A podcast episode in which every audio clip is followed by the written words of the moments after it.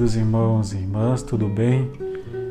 Hoje é 23 de agosto, festa de Santa Rosa de Lima, a primeira santa canonizada na América Latina. Por isso é também considerada a padroeira da América Latina.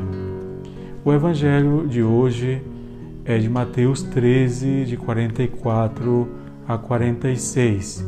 Vende todos os teus bens e compra aquele campo. O Evangelho de hoje nos apresenta duas pequenas parábolas, a do tesouro e a pérola preciosa. Por alto, elas parecem ter significados iguais, mas se observamos atentamente, podemos perceber que não são tão iguais assim, porque cada uma mostra um aspecto diferente da nossa relação com Deus. Por isso, observemos com atenção.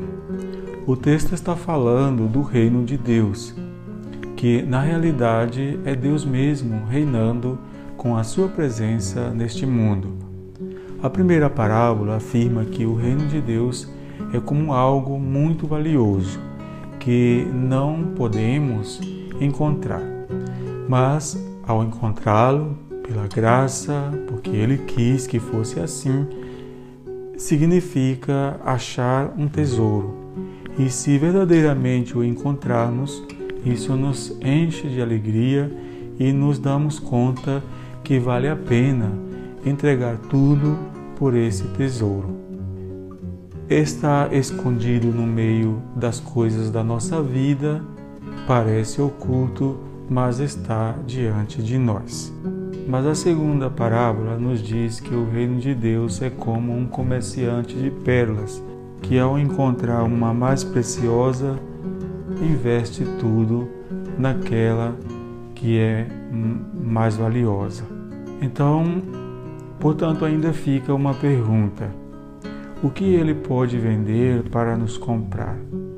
A resposta está em vários textos bíblicos, como por exemplo em Atos dos Apóstolos 20, versículo 28, ou 1 Coríntios 6, versículo 20, 1 Pedro 1, 18.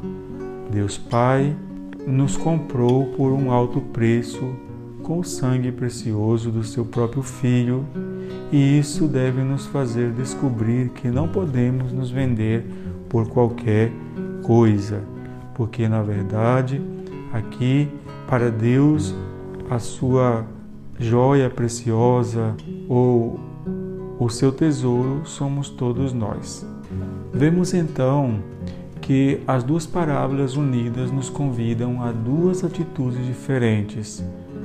Por uma parte, reconhecer Deus como o maior tesouro e amá-lo com alegria e com todo o nosso ser, e por outra parte, a nos deixar amar por Ele, a nos deixar ser encontrados para experimentar com gozo o seu olhar amoroso que nos valoriza.